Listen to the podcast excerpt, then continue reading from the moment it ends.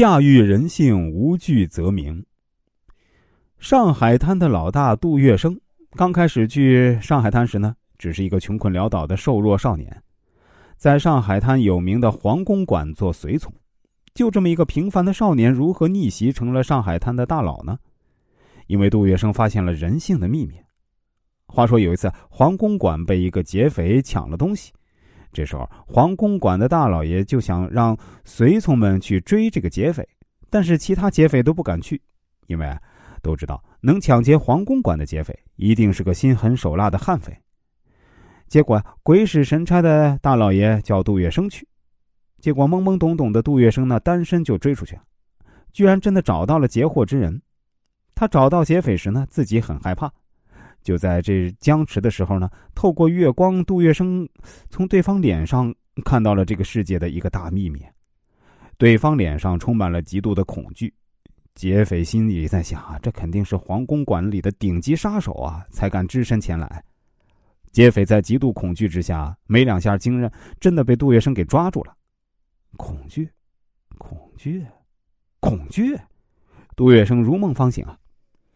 这个世界上聪明的人无数，有思想的人无数，有能力的人无数，学历高的人也无数，口才好的也无数，但为什么真正成功的却寥寥无几呢？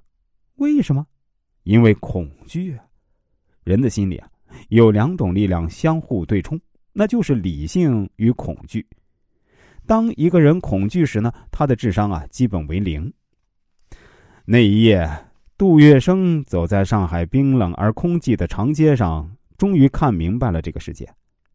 皇宫馆里那么多生龙活虎的英雄好汉，实际上都是被恐惧震慑的猎物，没有一个敢站出来追劫匪。都是因为他们心里太害怕、太恐惧，而劫匪呢，其实也是恐惧的要死，生怕被皇宫馆里最不要命的杀手找到。原来这世界啊，是个胆小鬼的世界。杜月笙笑了。既然你们这些人都怕成这个样子，我还怕什么？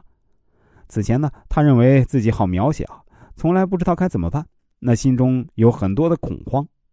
现在他明白了，其实所有人都跟他一样恐慌。并因为这些恐慌呢，降低了他们的智商。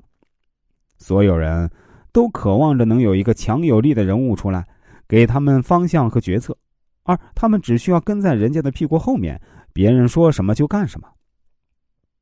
那既然太多的人渴望着强者的到来，我为何不做那个强者？